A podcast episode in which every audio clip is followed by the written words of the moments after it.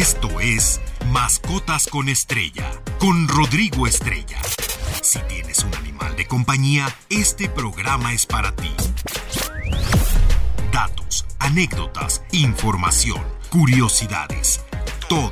Mascotas con Estrella.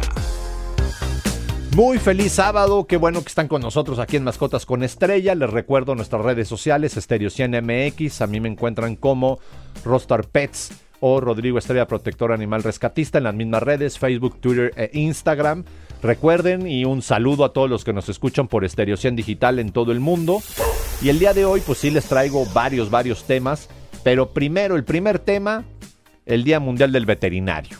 Sé que fue el pasado 30 que hablábamos de los perros guía, pero era muy importante dedicarle a los perros guía y creo que es muy importante dedicarles el tiempo adecuado a este tema del Día Mundial del Veterinario, del cual ya los había felicitado, pero les mando un fuerte abrazo y mi admiración a todos ellos, ¿no? Este se celebra el último sábado de abril. Recuerden, les comento, hay efemérides que es el último sábado, el último domingo, el último miércoles, no necesariamente en una fecha exacta. Y ahora sí que es el último sábado de abril, pues fue el sábado pasado, Y bueno, pues comenzamos con este tema ya que desde la antigüedad sabemos el origen de la veterinaria tiene muchos, muchos siglos. Se cree que sus albores comienzan desde un pasado remoto cuando los seres humanos tuvieron que convivir con distintas especies del reino animal. Los primeros vestigios que se conocen sobre esta noble profesión son unas tablillas cuneiformes de aproximadamente 2600 años, años antes de Cristo, perdón. Sin embargo, tuvieron que pasar muchos años para que esta medicina fuese valorada, aceptada y sobre todo reconocida. Y mucho se ha hablado y escrito al respecto, el rol de los médicos veterinarios dentro de la comunidad, pero particularmente considero que es necesario revalidar algunos de estos conceptos para poder entender la relevancia y la importancia que tiene esta devaluada profesión, y ojo, devaluada por la sociedad y la ignorancia, no por el gran trabajo que hacen. ¿eh? Y a pesar de los muchos esfuerzos que hacen para revertir esta imagen, seguimos teniendo una muy baja consideración y estima al respecto de los alcances de los médicos veterinarios en el país y en el mundo en total, pues por parte de la sociedad, ¿no? Y sobre todo, si nos comparamos con otras profesiones que gozan de un estatus social muy destacado por la mayor parte de las personas. Por ejemplo, yo veo que todo el mundo, ay, es abogado y lo admiran, pero el abogado no salva vidas, ¿eh? Y ahorita les voy a explicar por qué. Y claro, hay que valorar todas las profesiones, no estoy denostando la otra, pero simplemente pues creo que sí hay un universo enorme de diferencias, por lo menos en mi punto de vista en particular, ¿no? La medicina veterinaria es una de las ramas de las ciencias médicas que interviene en la prevención, curación o búsqueda de los paliativos para las lesiones y las enfermedades de los animales, protegiendo en forma directa al ser humano de las más de 100 enfermedades que los animales pueden eh, pues contagiarnos, lo que es la zoonosis, teniendo esto una importancia e injerencia directa en la salud pública, imagínense, ¿no? La medicina veterinaria moderna está hoy en los países más desarrollados al mismo nivel de la medicina humana y le dan la misma importancia y el mismo valor y además se emplean métodos y diagnósticos de, investigación muy similares. De hecho hay muchos inventos que, eh, y vacunas como la del COVID, por ejemplo, que gracias a los médicos veterinarios y a los colegas biólogos eh, haciendo los estudios, pues se pudo aplicar posteriormente en humanos, ¿no? Actualmente las industrias y los laboratorios que elaboran fármacos para las personas y los animales emplean un gran número de veterinarios del mundo, ¿no? Otro tanto desempeña sus tareas en el ámbito agropecuario, trabajando con el ganado vacuno, por ejemplo, para la cuestión de la carne, el ganado porcino o ovino, con los equinos de trabajo, los deportivos y en menor medida en áreas no explotadas como la apicultura y la agricultura, ¿no? Eh, en campos muy específicos como por ejemplo la transferencia de embriones, en inspección de alimentos tanto de materias primas, carne, eh, leche, legumbres, como en los alimentos eh, procesados y que si es bien sabido que esta es una tarea multidisciplinaria, debemos destacar que esta profesión es de las más antiguas y de las que más nos han pues trabajado en el control de los alimentos para el consumo humano, ¿no? Nos guste o no, no estoy diciendo, no estoy en contra de los veganos ni nada, pero es, esa es la labor de los médicos veterinarios, ¿no? Y es importante también destacar que debido a los métodos de producción de los animales de granja, e, es importante que estén ahí los médicos veterinarios para determinar que no haya maltrato, hacinamiento y pues obviamente, indudablemente, cada vez se requiere la presencia de profesionales veterinarios capacitados en las áreas de vacunación, prevención, control de métodos especiales de higiene que permitan controlar cualquier impacto sanitario y ambiental que esta actividad pueda provocar. Sería tal vez muy muy extenso enumerar todas las funciones y tareas que puede realizar un médico veterinario en la sociedad, aunque suelen eh, ser parte de un conocimiento general, como les comento, muchas personas lo ignoran, pero el objetivo principal de este pues esta mención, este reconocimiento a ellos, es hacer hincapié respecto al comportamiento social que debemos de tener ante el profesional veterinario, donde se contemplan obviamente las normas básicas de ética profesional. ¿no? La medicina veterinaria implica grandes compromisos con el mundo animal y trabajan para buscar su máximo bienestar y salud pues en breve vamos a continuar con un poquito con este tema y les voy a dar algunas recomendaciones para las contingencias ambientales, ya que porque la contaminación está fuerte, este calorcito y todo, para que tengan estas consideraciones para sus animales de compañía. Estás escuchando Mascotas con Estrella. Y bueno, retomando el tema de la medicina veterinaria, pues hay que eh, entender que los veterinarios poseen un importante conocimiento de medicina, valores humanitarios y éticos, además de la capacidad de ejercer programas preventivos, generar diagnósticos y erradicar enfermedades de diferentes especies animales. La salud del hombre es protegida por la medicina veterinaria, pues la vida de las personas dependen de la salud de los animales y por ello es que la medicina veterinaria ha desarrollado importantes técnicas para diagnosticar, analizar la salud de los animales y por ende garantizar la inocuidad, ¿no?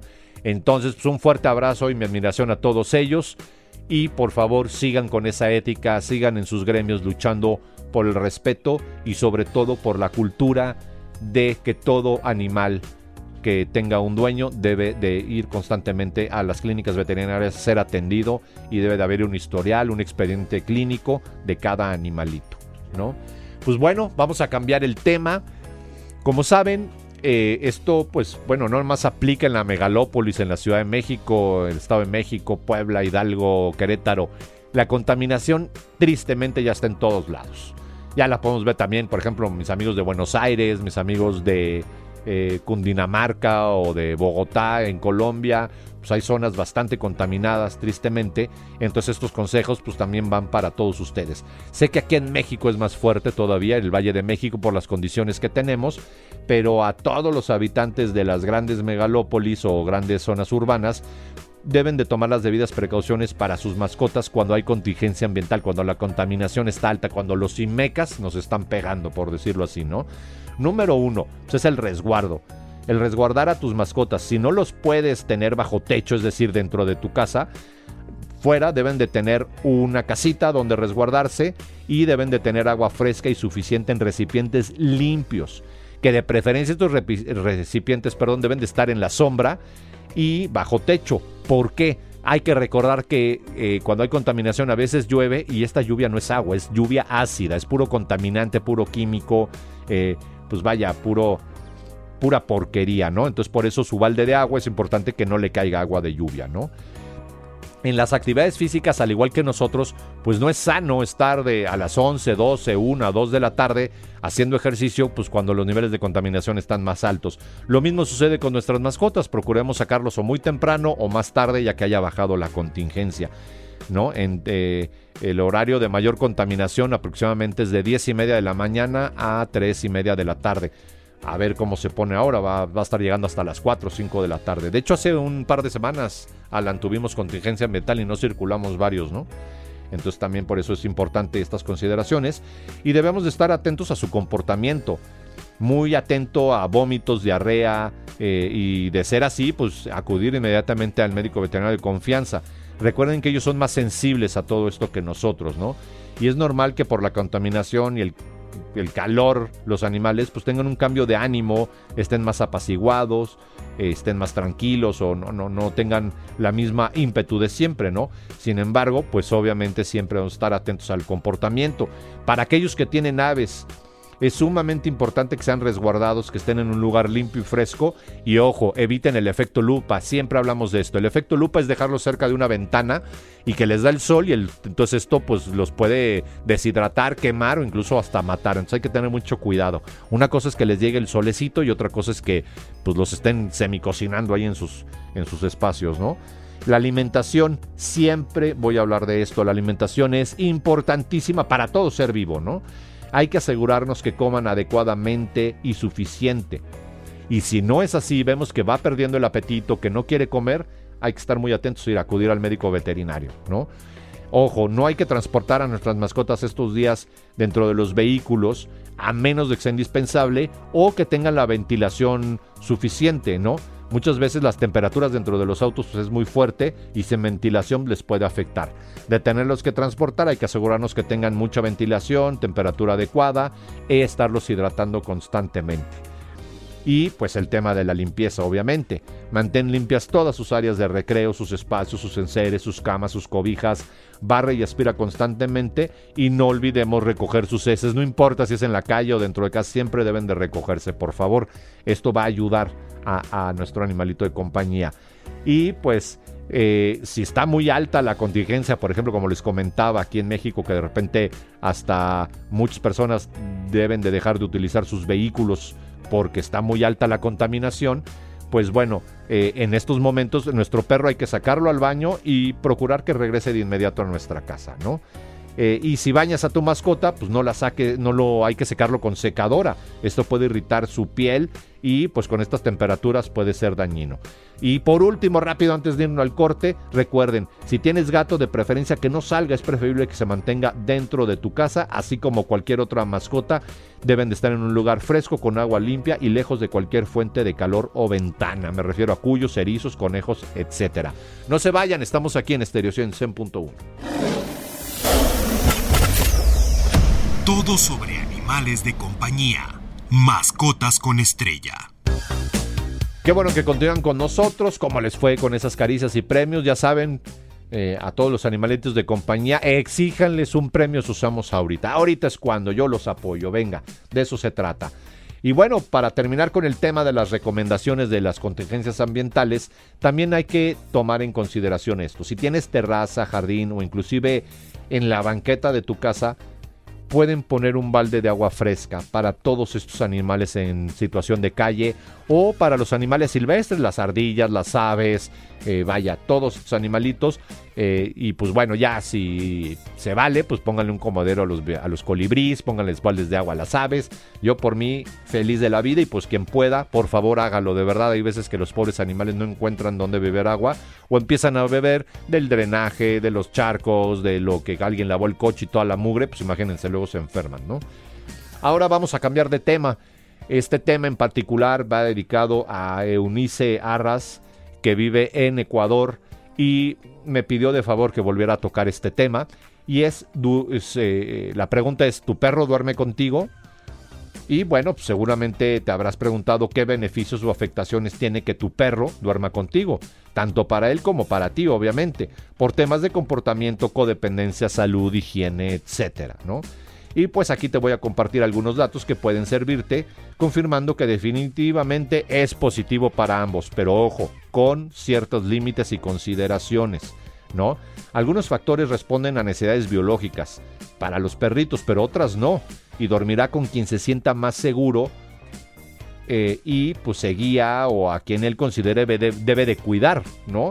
A lo mejor por decir alguna familia que está conformada por papá, mamá y dos hijos, la niña, la más chiquita, a lo mejor el perro decide dormir con ella para protegerla, es una decisión de él, ¿no? A lo mejor se sentiría más seguro durmiendo con los papás, pero él decide dormir pues con la hija de la casa para cuidarla, ¿no? Ellos pues son sociables por naturaleza y suelen estar en manadas.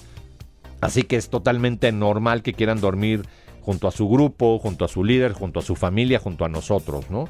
Y los beneficios, aparte de afirmar el vínculo entre ambos, pues también es una estrategia de protección buscando el calor, cariño y seguridad por parte de ellos, ¿no?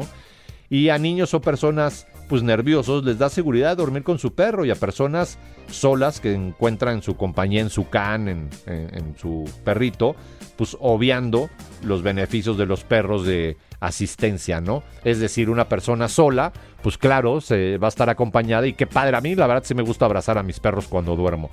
Eh, pero también nos van a cuidar y todo, y más si es un perro de asistencia o soporte médico, pues debe de estar con nosotros, ¿no? Y pues hay que tomar algunas consideraciones, por ejemplo, el espacio para dormir debe de ser adecuado y permitir que todos duerman cómodamente. Sé que ellos suelen echarse encima de nosotros, de nuestras piernas, y aparte son especialistas en cómo de acostarse en tu pijama, a pesar que están arriba las cobijas, ¿no? Y no te dejan moverte, no.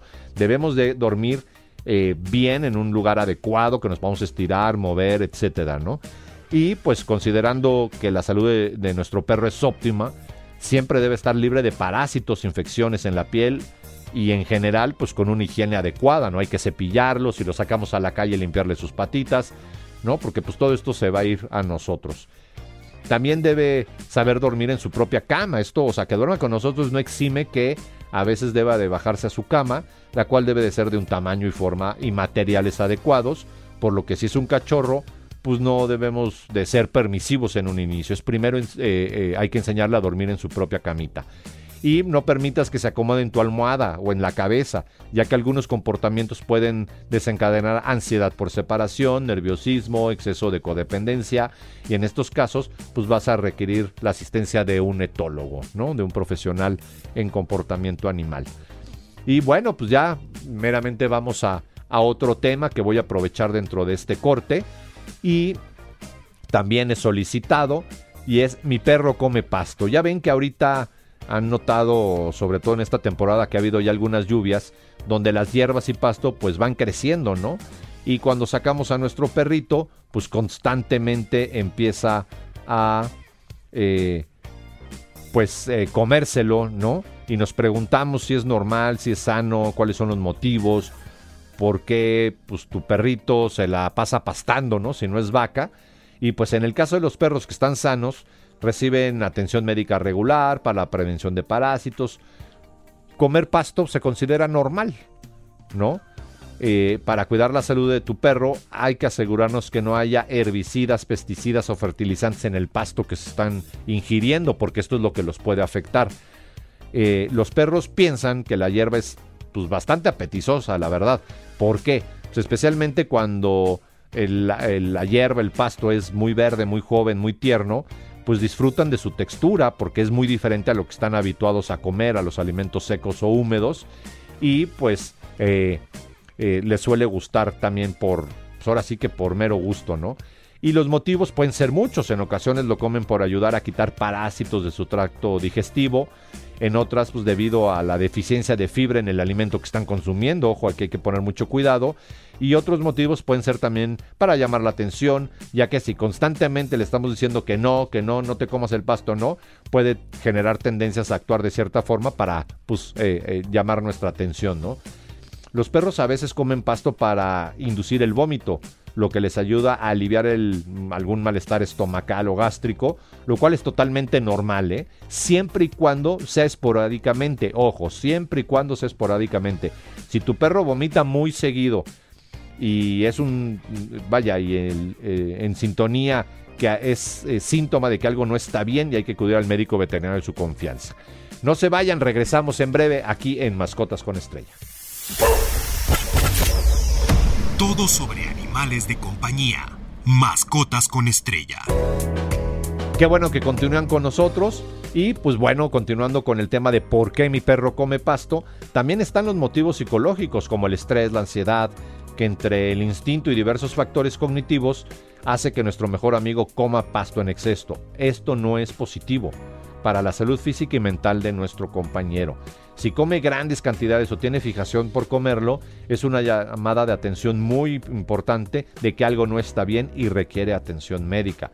Una dieta adecuada, cuidado en su comportamiento y desparasitación oportuna ayudará a que tu perro consuma pasto sin que este sea por motivo de salud, solo por gusto y de vez en cuando, es decir, lo normal. Sí es normal que lo coman, pero como lo estoy diciendo, esporádicamente y, a veces, no, no siempre, no todos los días y menos en grandes cantidades, ¿no?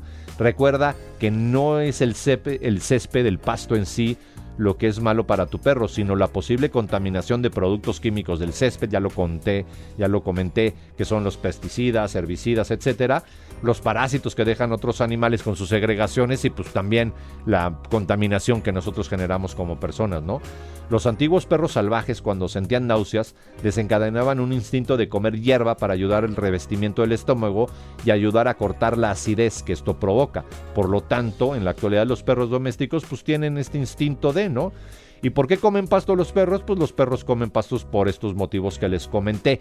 Imagínense, si ustedes lograsen ver un pedazo de pasto de esta que le llamamos malamente hierba mala y lo pudiesen ver en un microscopio, nos vamos a dar cuenta que aparte de la hierba tienen como pequeños vellitos, unos pelitos muy pequeños. Pues estos son los que ayudan a raspar de su garganta, tracto digestivo, tráquea, estómago, esófago, algunos bichos. Y también, obviamente por la frescura de la hierba, lo que les comentaba, pues les ayuda a quitar algo, a lo mejor alguna agrura, algún malestar que tengan ellos en su sistema digestivo, ¿no? Y pues obviamente, eh, antes de despedirnos, les tengo que comentar que no hay efemérides relacionadas con animales esta semana.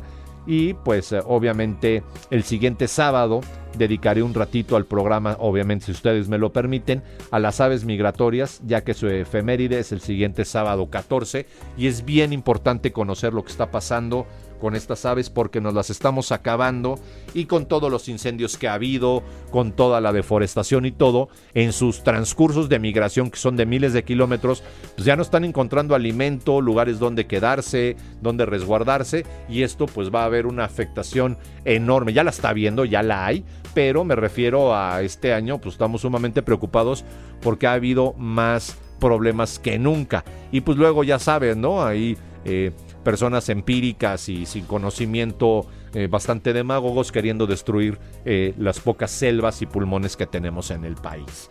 ¿no? Por otro lado, antes de terminar el programa, les cuento, recibo en mis redes sociales muchísimos mensajes de ayuda de rescates y todo. Uno, les quiero pedir la comprensión de que no puedo con todos y no puedo estar en Tamaulipas, no puedo estar en Yucatán, no puedo estar en Veracruz, pues, el mismo día, ni en la misma semana, ni hay recursos ni dinero que alcance. Por otro lado, lo que hacemos nosotros y muchas otras fundaciones lo hacemos con recursos propios. A quien deben de exigirle y de un tono ya serio y, hacerles entender que trabajan para el pueblo, para la sociedad, son las, las autoridades. Vayan, pónganse en la oficina del presidente municipal, municipal perdón, y órale, hay este tema y vas y lo atienden, para cuándo, cómo. Y aquí esto lo estoy diciendo porque estamos haciendo la investigación de 127 municipios que tienen presupuesto para hacer campañas de esterilización, vacunación y rescate de animales y llevan muchos años sin ejercerlo. ¿Dónde está ese dinero? Pronto van a ver la información en mis redes y vamos a levantar denuncias correspondientes. Así hayan sido de administraciones actuales o pasadas, no importa dónde está ese presupuesto. Entonces ya saben, un rescatista te puede ayudar, un, rescatista independiente, etcétera, pero todos estamos saturados, es un dineral cada rescate, que eso es lo que muchos no entienden. Créanme, un costal de croquetas por lo menos a nosotros no nos ayuda a rescatar al animal. Me va a ayudar sus medicamentos, sus cuentas veterinarias, sus vacunas, su esterilización, el espacio adecuado, el que tenga su cubeta, su plato, su collar, su correa, su casita, ¿no? El pago de sueldo de toda la gente que colabora con nosotros, sus prestaciones legales, su seguro de gastos médicos mayores y de protección de, de, protección de, riesgos. O sea, vaya, eh, hay detrás toda una infraestructura, todo un gasto, etcétera. No nomás es, eh, ay, pues que yo no lo puedo tener, eh, ven por el perrito. Y la otra, por favor, se los digo de corazón, con todo el respeto del mundo. A mí no me hablen para decirme que ya no pueden tener a su perro porque no van a recibir una respuesta positiva y si yo me entero que a ese perro le hicieron algo indebido, ustedes van a ir a la cárcel. Si ustedes tomaron la responsabilidad de un animalito, es de por vida. No nada de que es que me estoy cambiando de casa, es que ya no puedo, es que mi mujer se embarazó, es que el niño ya no quiere al perro. Pues esa es tu bronca, no la bronca de los demás.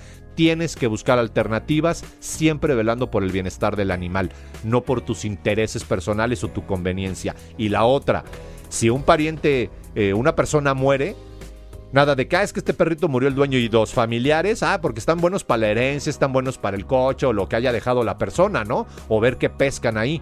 Pero el animal es su primer responsabilidad porque es un ser vivo. Y ya estamos haciendo una propuesta de ley para que sea obligatorio la manutención de por vida del animal de los familiares de alguien que fallezca ni modo. Eh, hay que decir las cosas claras y como son. Ya saben que yo no me ando con tapujos. Y rápidamente la frase de la semana. Los animales no son propiedades o cosas, sino organismos vivientes sujetos de una vida que merecen nuestra compasión, respeto, amistad y apoyo. Esta frase es de Mac Beckford. Un saludo, que tengan excelente fin de semana, cuídense mucho y recuerden, todos los sábados 7.30 Mascotas con Estrella. Esto fue Mascotas con Estrella. No te pierdas la siguiente emisión, porque siempre hay algo interesante sobre nuestros animales de compañía. Mascotas con Estrella en Stereo 100.